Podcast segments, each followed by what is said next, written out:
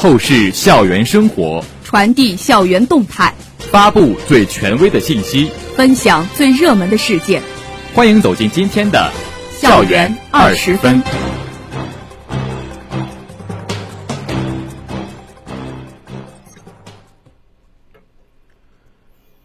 这里是 FM 幺零零点五宁波大学广播台，各位老师、同学，大家中午好，欢迎收听本台今天的校园二十分节目，我是李和旭，我是何瑞琪。今天是二零一九年十一月二十七号，农历十一月初二。今天节目的主要内容有：校党委校党委理论学习中心组举行主题教育第十二次集中学习研讨，学校召开校纪委会议。暨二级单位纪委书记扩大会议，学校召开拔尖创新人才培养部署推进会。下面请听详细内容。近日，校党委理论学习中心组在安中大楼九幺二会议室举行“不忘初心，牢记使命”第二第十二次集中学习研讨，校党委书记薛伟海主持会议，校党委理论学习中心组全体成员参加。会上，薛伟海传达了浙江省委十四十四届六中全会精神和省委书记车俊做的工作报告。车俊书记在报告中指出，今年以来，省委常委会围绕“八八”战略再深化、改革开放、改革开放再出发，集中精力谋划、部署、实施了一系列重大工作，坚持思想对标对表，行动看齐、追溯。互促共进，推动两个维护扎根铸魂，落细落小，坚持规定动作、自选动作贯通结合，确保主题教育充分彰显红船味、浙江味，坚持新动能培育，传统产业改造双轮驱动，奋力跑出高质量发展加速度，坚持综合施策、精准发力、有机统一，坚持打好三大攻坚战。坚持深化市场化改革，扩大高水平开放双管双管齐下，着力再创体制机制新优势。坚持平安建设、法治建设同向发力，推动治效、推动治理能效大提升。坚持红船精神、浙江精神共同传承，不断增强文化自信、文化活力、文化软实力。坚持城乡一体、山海协作统筹推进，持续促进均衡发展；坚持护美绿水青山，做大金山银山联动联通，不断把美丽浙江建设往实处做、往深处抓；坚持党员干部思想观念、工作作风同步转变，巩固和发展山清水秀的政治生态。这些成绩的取得，是以习近平同志为核心的党中央正确领导的结果，是广大党员干部真抓实干的结果，是全省人民共同奋斗的结果。全省上下要坚定信心，克难攻坚，砥砺前行，坚持把最多跑一次的理念、方法、作风运用到省域治理各方面全过程，把今后的工作做到更好。加快推进两个高水平建设，省委十四届六中全会还对做好年终岁尾的工作作出部署，要求以时不我待的紧迫感、勇于担当的责任感，认真抓好既定工作的落实，确保不忘初心、牢记使命主题教育取得实效，确保今年工作收好关，确保明年和“十四五”工作谋划起好步。薛伟海要求要认真学习贯彻省委全会精神，完成好年末工作，谋划谋划好明年工作，为制定我校“十四五”规划打好基础。校党委委员张真柱传达了宁波市委的十九届四中全会宣讲会精神：第一，充分认识党的十九届四中全会的重要意义。会议事关实现两个一百年奋斗目标，事关新时代改革开放推向前进，事关应对风险挑战赢得主动。第二，更加坚定中国特色社会主义制度自信，充分认识这一制度的科学性、人民性、开放性、革命性。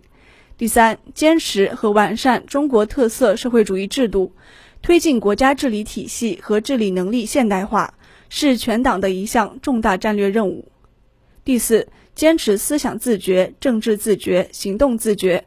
按照省委副书记、宁波市委书记郑山杰要求，贯彻落实好党的十九届四中全会精神，在学生悟透上下功夫、见实效，在深化宣传上下功夫、见实效，在贯彻落实上下功夫、见实效。会上，中心组成员集中学习了《中国共产党党内法规制定条例》《中国共产党党内法规和规范性文件备案审查规定》《中国共产党党内法规执行责任制规定》精神，集中学习研讨了党的十九届四中全会精神和两书一章。税委海校党委委员邹日强、胡敏、张真柱做了交流发言。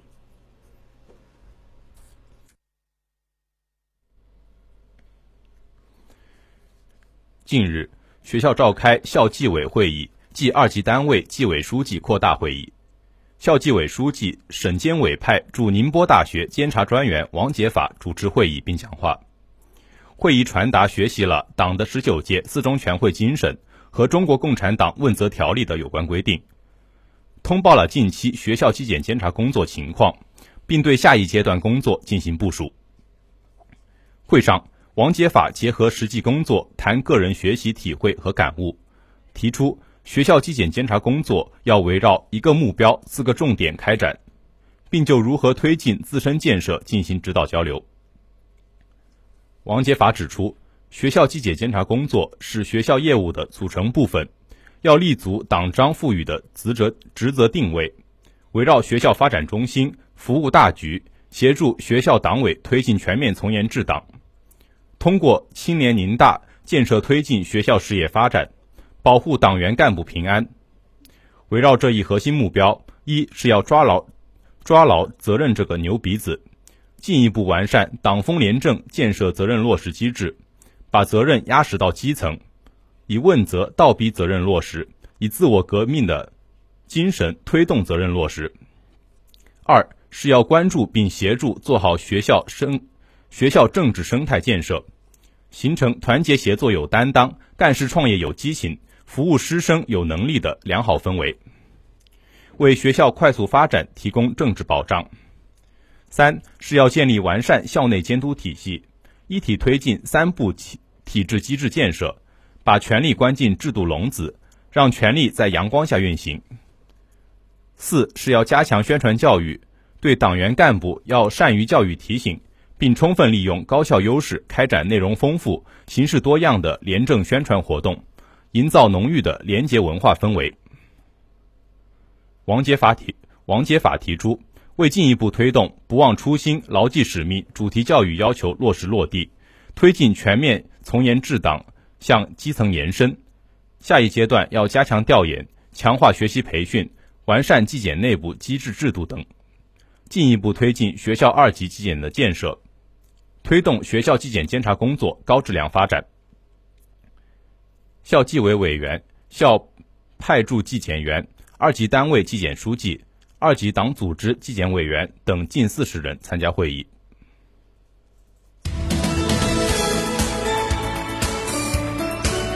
这里是正在直播的校园二十分。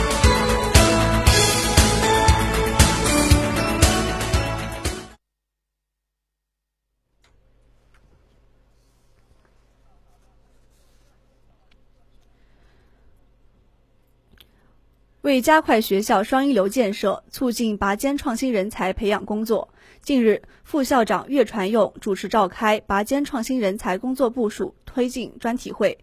教务处研究生院相关负责人及海洋力学、海洋生物、海洋信息通信拔尖创新人才实验班所在学院教学副院长参加会议。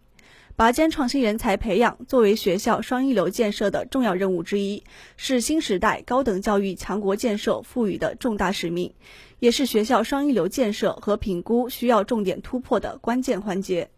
去年起，学校以一流学科为特区，开展了拔尖创新人才培养试点，组建了海洋力学、海洋生物、海洋信息通信拔尖创新人才实验班，探索多元贯通方式的培养目标。推进学校本科教学改革。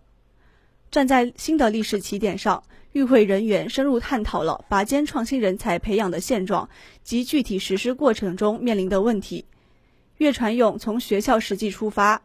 对拔尖创新、对拔尖创新人才的培养定位、培养目标、举措等方面进行了系统阐释。并从学科、专业与课程三大基础建设的维度，对本科人才培养工作的核心发展方向进行了分析。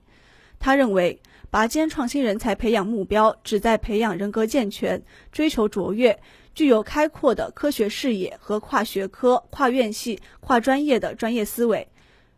的未来行业领军人物。学校要切实贯彻造就拔尖创新人才和高素质人才培养目标。把培养高素质的人才摆在突出的位置上，并通过课程设计、教学方法与教学手段、质量控制与监督等教学基础性环节，实现知识、能力、素质三者的有机融合和衔接，形成高起点进入、多样化培养、特色化发展、个性化出口的拔尖创新人才培养体系。针对学校拔尖创新人才培养情况，他提出五项举措。一要系统设计、科学制定学科专业交融、宽口径的人才培养方案；二要进一步优化教学管理制度；三要注重提高教学质量和效益；四要规范对学生的日常管理；五要推动学生国际交流，促进学生全面发展。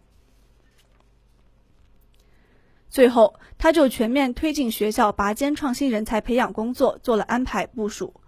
他要求。拔尖创新人才所在的三个学院要认真研究，仔细对照学校双一流建设实施方案中关于拔尖创新人才培养的目标设置，找准问题，细化培养举措，开展阶段性总结和评价。他表示，我们应投入更多的人力物力，提供更加优质的资源和发展通道，激发学生学习、研究和实践的兴趣，培养学生的创新意识和创新能力。精心耕耘好这块本科教育教学改革创新的试验田。下面请听团学之声板块。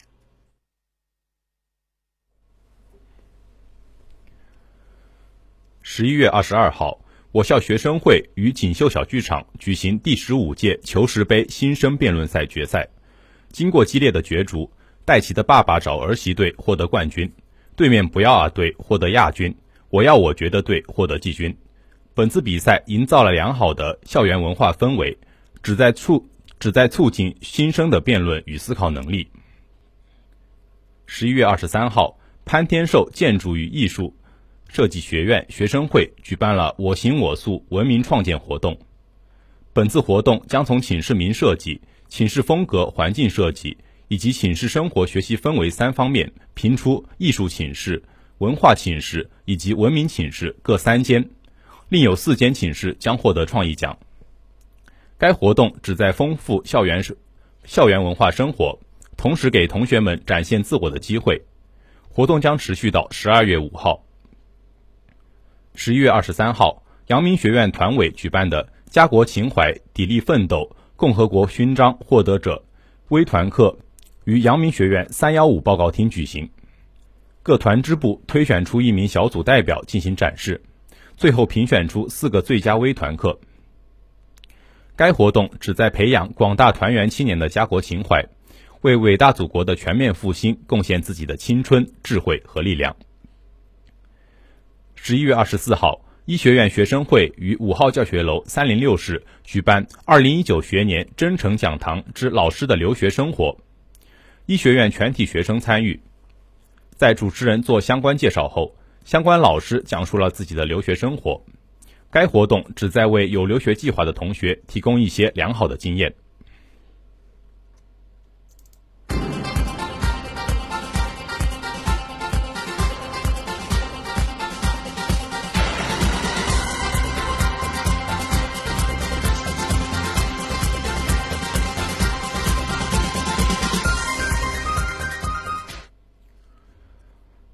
敢于尝试，让生活更加精精彩。精彩的生活塑造充实的灵魂。下面请听生活小贴士。冬季饮食需要我们特别的注意，多吃一些清润、温润为主的食物，比如芝麻、核桃、糯米等。还可适当多吃些辛味、酸味、甘润或具有降肺气功效的果蔬，特别是白萝卜、胡萝卜。冬季养生虽然以多吃辛酸果蔬为主，但也不可吃得太饱太撑，以免造成肠胃积滞。值得提醒的是，随着冬天的降临，寒凉气氛日渐浓郁。如果本身脾胃不好、经常腹泻的人，水果吃多了容易诱发或加重疾病。